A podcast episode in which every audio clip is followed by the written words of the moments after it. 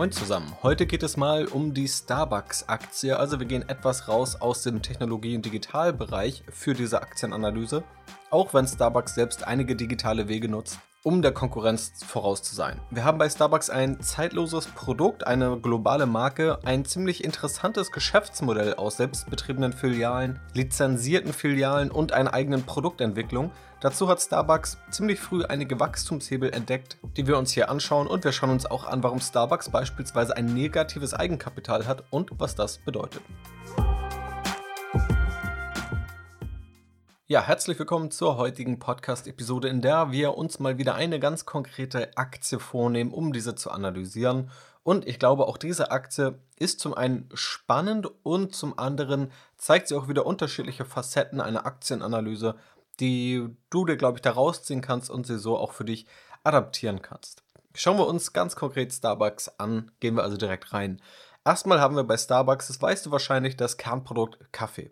Kaffee ist ja sozusagen der sympathische und zeitlose Wachmacher auf der ganzen Welt, der in vielen Regionen auch schon fast als Kulturgut gesehen wird. Genau dieses Produkt bietet eben Starbucks mittlerweile auch weltweit an. Die Mission von Starbucks lautet To inspire and nurture the human spirit, one person, one cup and one neighborhood at a time. Das System ähnelt großen Ketten wie beispielsweise McDonald's oder Burger King nur mit dem kleinen, aber feinen Unterschied, dass Kaffee statt Fastfood angeboten wird bzw. im Mittelpunkt steht. Wir haben hier also eine ziemlich spannende Kombination, die ich ja im Intro schon genannt habe. Also ein zeitloses Produkt, Kaffee, eine globale Marke, die eben weltweit bekannt ist, ein interessantes Geschäftsmodell, das einige Variationen erlaubt, die einem so wahrscheinlich erstmal gar nicht klar sind, nämlich Filialen selbst zu betreiben, Filialen an andere zu lizenzieren und auch eigene Produkte zu entwickeln. Und da werde ich dir auch mal zeigen, was das eigentlich bedeutet. Und eben auch die Wachstumshebel aufzeigen, die Starbucks gerade für die digitale Welt gefunden hat. Wir schauen also natürlich auch auf die wirtschaftliche Situation, auf das Geschäftsmodell, schauen auf den Markt, in dem Starbucks unterwegs ist und am Ende werden wir das ganz konkret bewerten. Ich werde dir sagen, ob ich investiere oder nicht und welche Renditeerwartung ich an die Starbucks-Aktie im aktuellen Umfeld habe. Erstmal zu den harten Fakten. Starbucks wurde 1971 gegründet, ist seitdem quasi stetig gewachsen und seit 2017 ist Kevin Johnson der CEO. Im Mittelpunkt von Starbucks Geschäftsmodell steht Kaffee als Produkt und das wurde mittlerweile immer noch etwas erweitert, aber stellt auch heute noch den Großteil dar. Die Chance bei der Starbucks-Aktie sehe ich vor allem darin, dass eben ein zeitloses Produkt in einem international ausspielbaren Geschäftsmodell angeboten wird. Und aus Anlegersicht sehe ich Starbucks vor allem als mögliche Qualitätsaktie. Ob sie eine ist, das werden wir jetzt eben prüfen. Und was ebenfalls spannend ist, ist sich anzuschauen, wie der Lebenszyklus von Aktien aussieht. Ich bin großer Fan davon, auch kompliziertere Konzepte möglichst einfach in Grafiken runterzubrechen. Und genau das habe ich getan. Ich werde dir auch nochmal die Starbucks-Aktie in den Podcast-Shownotes verlinken. Komplett kannst du sie dort lesen als Strategy Invest Mitglied. Du siehst aber relativ weit oben eine Grafik zu dem Lebenszyklus eines Unternehmens mit fünf Phasen. Phase 1 Markteintritt, Phase 2 Wachstum und Margenausbau, Phase 3 Reife, Phase 4 Abschwung und Phase 5 die Pleitegefahr. Und je nachdem, in welcher Phase sich ein Unternehmen befindet, sollte es auch unterschiedlich bewertet werden. Beispielsweise ein Unternehmen, das kurz vor der Pleite steht, da sollte vor allem bewertet werden oder geschaut werden, wie viel Liquidität ist noch vorhanden, wie ist vielleicht auch das Kurs-Buchwert-Verhältnis. Ein Unternehmen, das ganz am Anfang steht, das wird in aller Regel Verluste machen. Da macht es also gar keinen Sinn, auf Gewinne zu schauen oder das KGV, sondern da geht es um Umsatzwachstum, um das Kurs-Umsatz-Verhältnis und womöglich auch um die Effizienz des Wachstums. Also wie stark wächst ein Unternehmen und wie viel Kapital verbrennt es dabei. Und schauen wir das Ganze ganz konkret im Starbucks-Beispiel an, dann sehe ich Starbucks vor allem in Phase 3, der Reifephase. Also das große Wachstum hat Starbucks hinter sich, Starbucks ist etabliert und jetzt geht es darum, vor allem möglichst lang in dieser Reifephase zu sein, also den Abschwung zu vermeiden und möglichst lange, möglichst profitabel arbeiten zu können und die Profitabilität noch auszubauen. Wichtig sind also Faktoren wie das Kurs-Gewinn-Verhältnis, das Gewinnwachstum, der Burggraben, ob es mögliche Skaleneffekte gibt und das eben hier zu prüfen. Das ist also wichtig, um der Aktienanalyse und der Aktienbewertung die richtige Richtung von vornherein zu geben. Der Aktienkurs von Starbucks sieht ziemlich schwankend aus, wenn man sich das über die letzten fünf Jahre anschaut. Wir stehen heute aber deutlich höher als noch 2016, 17 und 18, auch noch deutlich höher als 2019. Man muss aber auch sagen, der bisherige Höchstpunkt, also das All-Time-High von Starbucks, war etwa Mitte bis Ende 2019. Dann hat Starbucks auch stark in der Corona-Krise Anfang 2020 verloren. Das ist nicht verwunderlich, denn natürlich wurden auch Filialen und gerade die Gastronomie ja geschlossen, beziehungsweise die Gastronomie musste darunter leiden. Über die letzten Monate hat Starbucks sich aber wieder Schritt für Schritt nach oben gekämpft. Starbucks ist heute 120 Milliarden US-Dollar an der Börse wert, erzielt aktuell oder über die letzten zwölf Monate einen Umsatz von 23,5 Milliarden US-Dollar. 2019 lag es bei 26,5 Milliarden. Der Gewinn lag zuletzt bei einer Milliarde US-Dollar. 2019, also vor den Corona-Effekten, noch etwa bei 3,5 Milliarden US-Dollar. Der Free Cashflow liegt aktuell bei 0,1 Milliarden US-Dollar, also knapp über Null, und lag 2019 noch bei 3,2 Milliarden US-Dollar. Nachfolgend werde ich auch vor allem auf die 2019er Zahlen eingehen, weil natürlich die 2020er Zahlen vor allem dadurch geprägt sind, dass viele Filialen einfach geschlossen waren, dass wir also negative Sondereffekte hatten. Das also immer bedenken. Wir haben darauf basierend aktuell ein Kursumsatzverhältnis von 5 und ein Kursgewinnverhältnis von 30, ein erwartetes Kursgewinnverhältnis von 36. Wenn wir uns andere Kennzahlen anschauen, die ebenfalls spannend sind, die uns schon mal so eine Indikation geben für das Geschäftsmodell, dann sehen wir, dass Starbucks zuletzt eine Nettomarge von 14% hatte.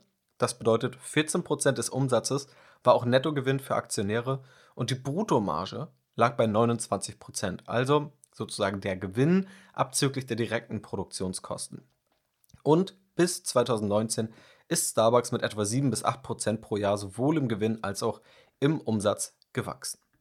Also, soweit das Zahlenwerk zu Starbucks. Alles zum Nachlesen findest du, wie gesagt, auch nochmal in der verlinkten Aktienanalyse. Schauen wir jetzt genauer aufs Geschäftsmodell. Starbucks, grobes Zahlenwerk kennst du jetzt. Interessant ist natürlich einmal die Frage, was überhaupt jetzt in der Corona-Krise passiert ist. Da können wir sehen, dass der Umsatz 2020 für Starbucks um 11% zurückgegangen ist. Das ist weniger, als ich ehrlicherweise intuitiv erwartet hätte. Einige Effekte werden allerdings auch noch im Folgejahr zu sehen sein. Gerade deshalb, weil Starbucks Geschäftsjahr bis September 2020 geht. Ja, das müssen wir einfach noch dazu bedenken. Schauen wir uns jetzt an, wie Starbucks Geld verdient. Dann wählt Starbucks je nach Geschäftsbericht oder Quartalsbericht zwei unterschiedliche Aufschlüsselungen. Zum einen trennt Starbucks einmal in die eigenen Stores, die selbst verwaltet werden, nennt es Company Operated Stores und auch in Licensed Stores. Also Filialen, wo einfach nur Lizenzen an andere vergeben werden, die dann wiederum eine Lizenzgebühr, in der Regel einmalig, und eine prozentuale Umsatzbeteiligung zahlen. Und es gibt noch das Segment Other, also darunter fällt alles andere. In der Regel ist es der eigene Produktvertrieb, auch von eigenen Marken, also der Starbucks eigene Marke, T. Werner, Seattle's Best Coffee, Evolution Fresh, Ethos, Starbucks Reserve, Princey und so weiter. Vielleicht hast du ein paar Marken davon schon mal gehört. Ich kenne die wenigsten davon, aber das sind Produkte, die Starbucks selbst verkauft, in eigenen Läden, aber auch im Einzelhandel. Wenn wir uns die Umsatzanteiligkeiten anschauen, dann entfallen 81% der Umsätze auf die selbstbetriebenen Filialen, 10% auf die lizenzierten Filialen und 9% auf das restliche Segment. Dazu müssen wir aber auch sagen, dass der Umsatzanteil zu den selbstbetriebenen Filialen verschoben ist, das ist etwas trügerisch. Denn natürlich ist es so, dass wenn eine solche Filiale selbst betrieben wird, dass der Umsatz viel höher ist, aber die Kosten natürlich auch viel höher sind.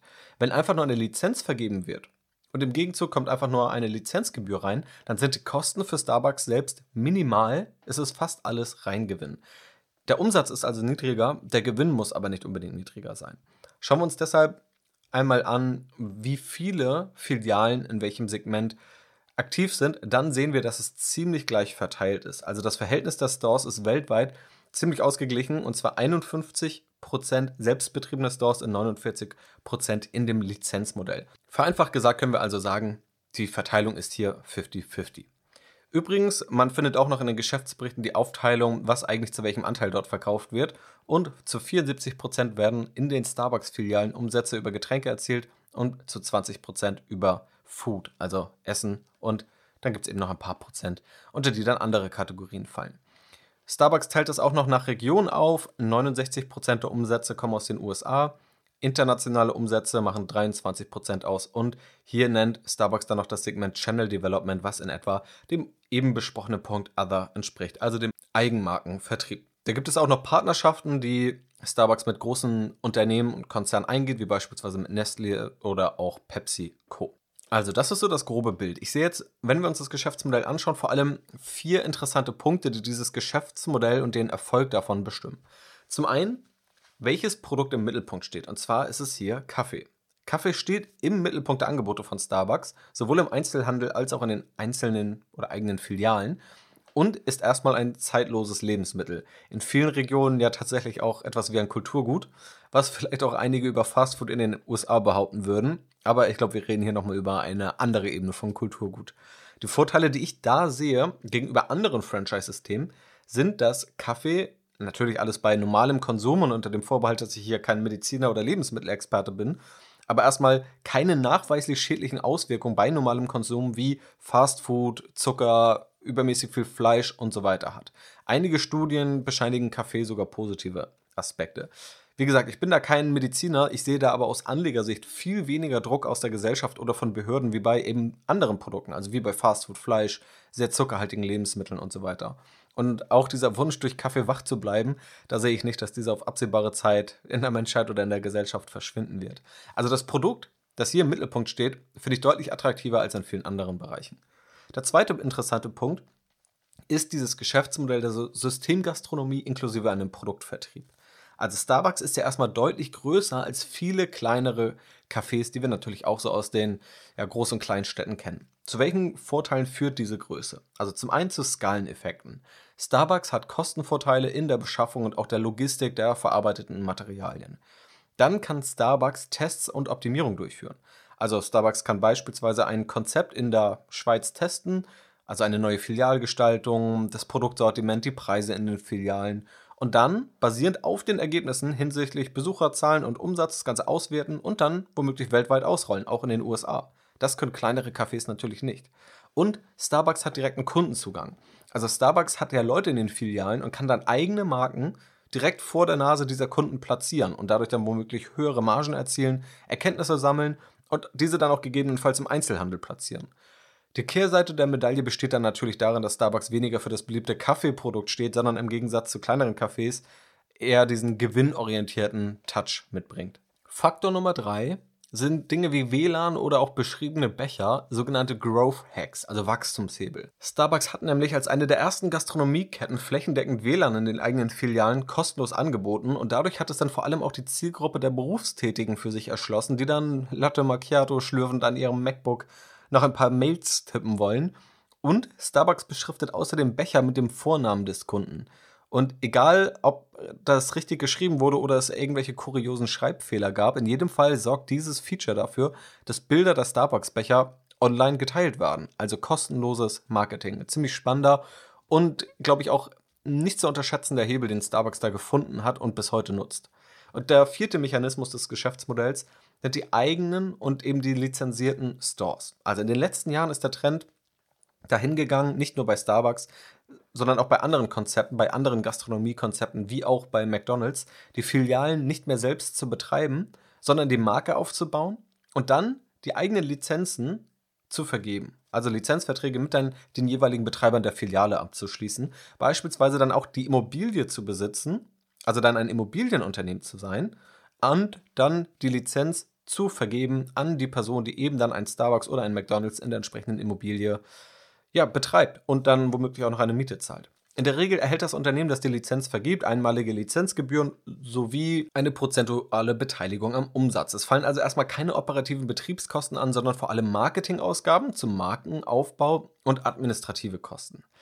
Der Umsatz aus den Lizenzfilialen ist deshalb immer niedriger, als wenn diese selbst betrieben werden. Die Gewinnmarge ist aber viel höher, sodass oft ein ähnlich hoher Gewinn entsteht. Also das Prinzip, was ich gerade eben schon mal angerissen habe. Gerade deshalb ist es auch wenig sinnvoll, solche Unternehmen nur anhand des Umsatzwachstums zu bewerten, da der Umsatz automatisch rückläufig ist, wenn ein Unternehmen mehr auf das Lizenzmodell setzt.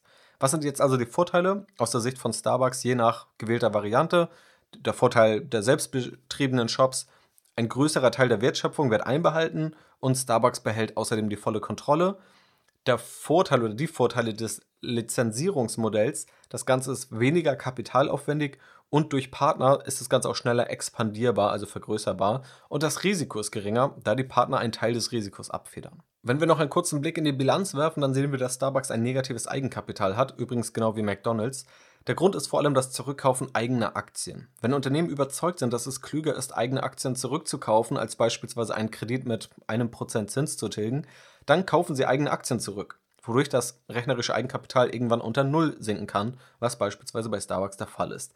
Das ist jetzt kein Vorgang, der allzu oft vorkommt, aber bei einem profitablen Unternehmen ist das in der Regel kein Problem. Es trifft wie gesagt auch auf McDonald's zu und beispielsweise auch auf den Indexanbieter MSCI, zu dem habe ich auch schon mal eine Aktienanalyse hier im Podcast veröffentlicht. Wenn wir uns mal den Markt anschauen, in dem Starbucks unterwegs ist, dann ist natürlich die Frage, mit wem vergleichen wir Starbucks jetzt? Und da kann man natürlich jetzt kleinere Cafés aus Kundensicht als Konkurrenz sehen. Da können wir jetzt keine großen Zahlen vergleichen. Aus Anlegersicht können wir natürlich noch andere Unternehmen mit Starbucks vergleichen, beispielsweise McDonald's, Chipotle oder Domino's. Also das sind auch US-Konzerne, die wir hier heranziehen könnten. Die haben aber alle nochmal etwas unterschiedliche Geschäftsmodelle. Also sind dann noch eher foodlastiger. Gerade Domino's ist dann auch eher als Lieferservice bekannt. Was in jedem Fall hier spannend zu sehen ist, ist, dass beispielsweise McDonald's einen Umsatz von 21 Milliarden 2019 erzielt hat, Starbucks 27 Milliarden.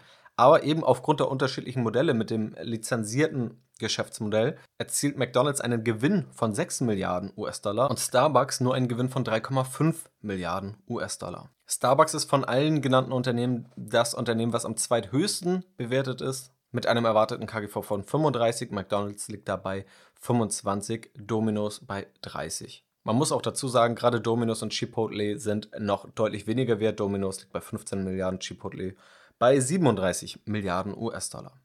Schauen wir jetzt mal ganz konzentriert auf Starbucks. Was sind jetzt so die Wachstumspläne, die Starbucks für sich selbst sieht? Da bin ich noch ein bisschen durch die Geschäftsberichte gegangen, auch um die Zeit vor Corona noch so ein bisschen mit reinzunehmen.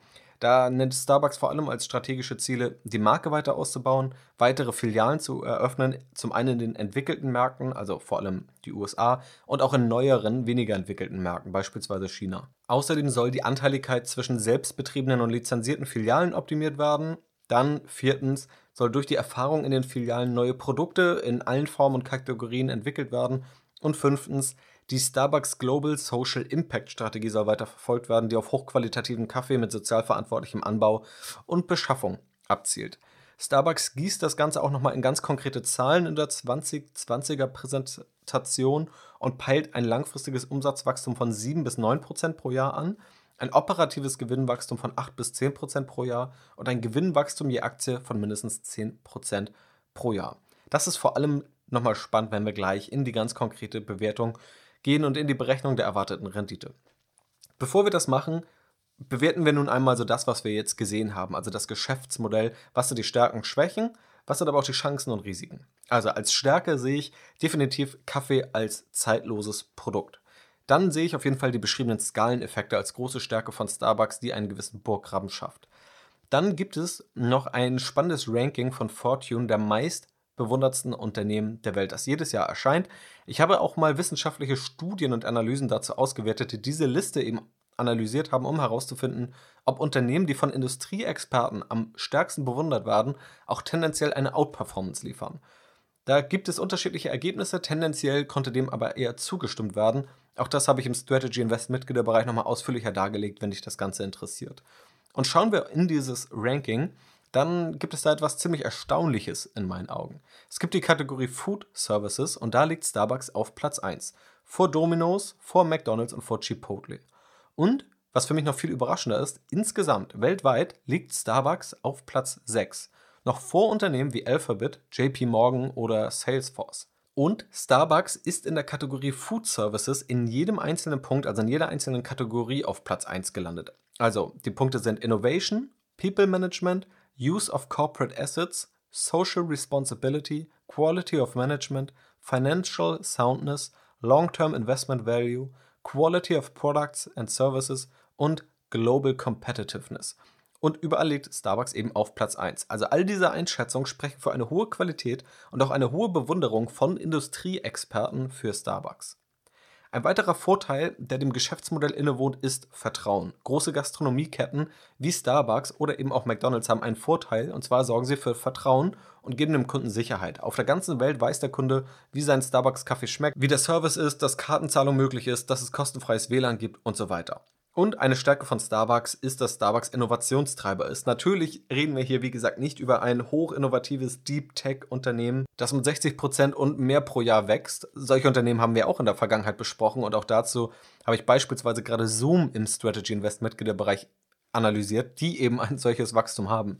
Dazu gehört Starbucks ganz bestimmt nicht. Trotzdem hat Starbucks eben einige Dinge vor anderen Unternehmen erkannt. Also dieses flächendeckende Anbieten von gratis WLAN, die Bestellung per App, um es dann nur noch abzuholen, sehr frühe Möglichkeiten zur flächendeckenden Bezahlung per Smartphone und das zu fördern und eben auch dieses Ausschöpfen des Social-Media-Potenzials. Es gibt auch eine Schwäche, die ich bei Starbucks sehe, und zwar, wenn man sich das operative Gewinnwachstum anguckt. Also 2016 lag es oder lag der operative Gewinn bei 3,85 Milliarden US-Dollar, 2017 bei 3,9 2018 bei 3,81 und 2019 bei 3,92.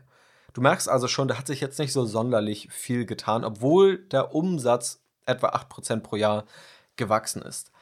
Dieses obwohl kann natürlich auch ein weil sein. Also Wachstum kostet Geld und gerade Filialeröffnungen in weniger entwickelten Schwellenländern zahlen sich erst mittel- und langfristig aus, kosten aber erstmal Geld, weshalb ich diese Schwäche noch okay finde. Sie gehört aber in meinen Augen dazu, dass das operative Gewinnwachstum zuletzt eben ja nicht so wirklich stattgefunden hat oder deutlich stärker hätte sein können. Und immerhin müssen wir aber auch dazu sagen, der Bruttogewinn ist zumindest kontinuierlich gestiegen von 6,74 Milliarden US-Dollar 2016 auf 7,5 Milliarden in 2019. Was sind jetzt die Chancen für Starbucks? Starbucks ist vor allem jetzt bemüht, international zu expandieren. Ich habe ja schon gesagt, dass etwa 69% der Umsätze von Starbucks aus den USA kommen. Wenn wir uns mal das Bruttoinlandsprodukt oder den Anteil der USA, des US-amerikanischen Bruttoinlandsprodukts an dem Bruttoinlandsprodukt der Welt anschaut, dann sind es etwa 15 bis 20 Prozent. Also Starbucks verdient überproportional viel Geld noch in den USA. Das heißt dementsprechend, dass auch noch viel Umsatzpotenzial außerhalb der USA liegt. Und eine Chance für Starbucks ist natürlich eine Erweiterbarkeit des Sortiments. Also Ausgehend von Kaffee wird auch wahrscheinlich Kaffee immer das Kernprodukt bleiben, aber Starbucks streckt schon die Fühler immer wieder in andere Richtungen aus, also in den Food-Bereich oder auch in den Teebereich beispielsweise. Bei dem strategischen Ziel, wo Starbucks versucht, die Anteiligkeiten zu optimieren zwischen selbstbetriebenen und lizenzierten Filialen, glaube ich, dass da mit Sicherheit noch etwas möglich sein wird. Das ist aber natürlich sehr schwer abzuschätzen, was der optimale Mix ist für Starbucks. Aber es kann definitiv sein, dass Starbucks da noch durch Optimierung ein bisschen mehr rausgeholt bekommt. Eine große Bedrohung gibt es natürlich auch, und das sind vor allem die Covid-19-Auswirkungen. Also Starbucks ist als Gastronomiebetrieb zentral von der Pandemie betroffen, hat auch relativ wenig mit Lieferdiensten zu tun. Teilweise wird das gemacht, aber das ist definitiv ein verschwindend geringer Teil, der das Unternehmen allein nicht trägt. Also je größer die Pandemie wird, desto eher leidet auch Starbucks darunter. Hier müssen wir aber sagen, dass die Risiken natürlich gerade etwas zurückgehen durch die ganzen Impfstoffthemen, die wir jetzt sehen. Gehen wir jetzt also in die konkrete Bewertung. Also Umsatz, Wachstum, Nettomarge und Bewertungsniveau anhand des Kurs-Gewinn-Verhältnisses schätze ich für die nächsten zehn Jahre und lege darauf basierend eine erwartete Rendite fest, beziehungsweise daraus ergibt sich eine erwartete Rendite basiert auf meinen Annahmen, die wiederum aus dieser Analyse entspringen. Starbucks ist eben zuletzt um etwa 7,5% pro Jahr im Umsatz gewachsen. Sie selbst peilen langfristig ein Wachstum von 7 bis 9 Prozent an. Analysten gehen da eher vom unteren Wert aus, also nehmen die 7 Prozent Wachstum pro Jahr an. Und hier bin ich auch eher konservativ und gehe mal von 7 Prozent Umsatzwachstum pro Jahr aus. Vorausgesetzt es verschieben sich eben keine großen Anteiligkeiten zwischen den selbstbetriebenen und den lizenzierten Filialen. Das ist aber auch okay, das hier anzunehmen, weil wenn diese Anteiligkeiten sich so verschieben sollten, dass der Umsatz zurückgeht, würde dementsprechend die Nettomarge, also die nächste Annahme, steigen. Ich nehme außerdem an, dass das Umsatzwachstum sich langfristig etwas niedriger bei 6% pro Jahr einpendelt, da der Markt dann weiter gesättigt sein wird und sich bis dahin eben schrittweise an diesen ja, Wert annähert, wo, glaube ich, Starbucks immer noch etwas rausholen kann, aber der Markt eben weiter gesättigt ist, weshalb wir hier dann bei 6% in der Annahme liegen. Bei der Nettomarge können wir sehen, dass Starbucks bis auf einige Ausreißer über die letzten Jahre durchschnittlich relativ konstant bei 13% lag, also 13% Nettogewinn gemessen am Umsatz. Langfristig möchte Starbucks die Marge selbst noch steigern durch die erwähnten Maßnahmen. Ich glaube auch, dass es dafür weitere Hebel gibt und gehe mal davon aus, dass die Nettomarge von 15% oder auf 15% gesteigert werden kann und dass das dann ausgehend von 13% langfristig ein realistischer Wert ist. Heute ist die Aktie mit einem erwarteten KGV von 37 bewertet, was in jedem Fall leicht über dem Durchschnitt der letzten fünf Jahre liegt, der eher bei 30 war. Ich gehe davon aus, dass die Aktie, auch basierend auf den anderen Annahmen und aufgrund der hohen Qualität und auch der vergleichsweise geringen Risiken, die ich hier sehe, wenn wir uns auch die Konstanz der Gewinne anschauen, dass ja selbst in diesem starken Krisenjahr noch Gewinne am Ende zu Buche standen, dass diese Aktie noch mit einem leicht überdurchschnittlichen KGV von 26 bewertet sein wird. Also definitiv ein Bewertungsrückgang, aber immer noch leicht über dem Marktdurchschnitt. Bei diesen Annahmen, und ich rechne das immer noch für unterschiedliche Szenarien aus, wo ich alle Annahmen nochmal optimistischer treffe und alle Annahmen nochmal pessimistischer, in diesem erwarteten Szenario liegt die erwartete jährliche Rendite von Starbucks bei 6,67% pro Jahr. Das ist in meinen Augen durchaus ein attraktiver Wert, wenn wir uns anschauen, dass Starbucks relativ wenige Risiken in meinen Augen mitbringt. Natürlich gibt es immer irgendwo Risiken, die hier aber, glaube ich, noch geringer sind als bei anderen Aktien. Und wenn wir uns anschauen, dass die Renditeerwartungen an den gesamten Markt oder auch an den US-Aktienmarkt von den ganzen Ökonomen und Finanzwissenschaftlern eher unter 6% liegen, also da haben wir eher Schätzungen von 3 bis 5% pro Jahr, dann liegt Starbucks hier sogar noch leicht drüber. Deshalb muss ich sagen, finde ich insgesamt diese Renditeerwartungen an die Starbucks-Aktie völlig in Ordnung und es ist für mich völlig okay, dass die Starbucks-Aktie keine Renditeerwartung hat, wie beispielsweise die Shopify-Aktie, die ich ja zuletzt hier im Podcast und auch auf Strategy Invest bewertet habe. In der Analyse dort findest du auch nochmal alle anderen Szenarien detailliert aufgelistet.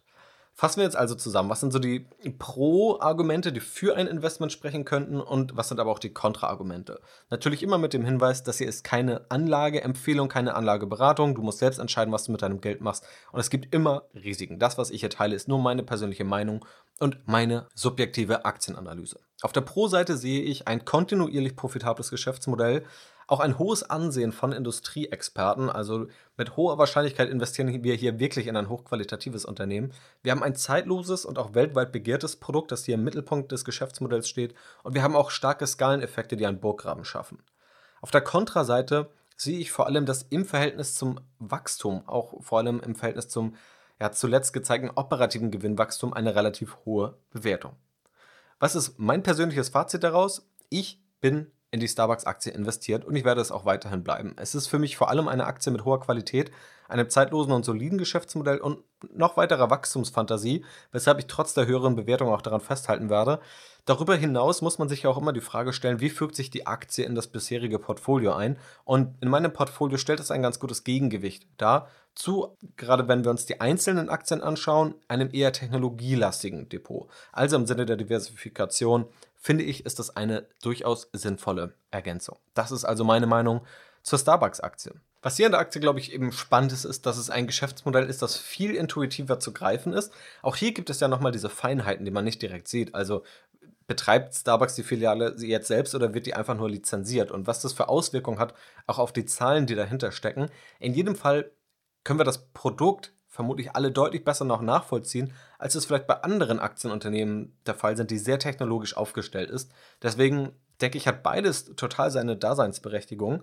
Aber Deshalb ist es, glaube ich, auch mal ganz spannend, auf so eine Aktie, also eher eine Konsumgüteraktie zu schauen, die wahrscheinlich noch für einen größeren Anteil an Anlegern ja, interessant ist oder in Frage kommt, gerade weil die Risiken hier dann eben auch ein bisschen geringer sind, neben natürlich dem besseren intuitiven Verständnis fürs Geschäftsmodell. Also das war es zur Starbucks Aktienanalyse, mal wieder eine ja, andere Facette des Aktienmarktes und der Börsenwelt, die wir hier beleuchtet haben.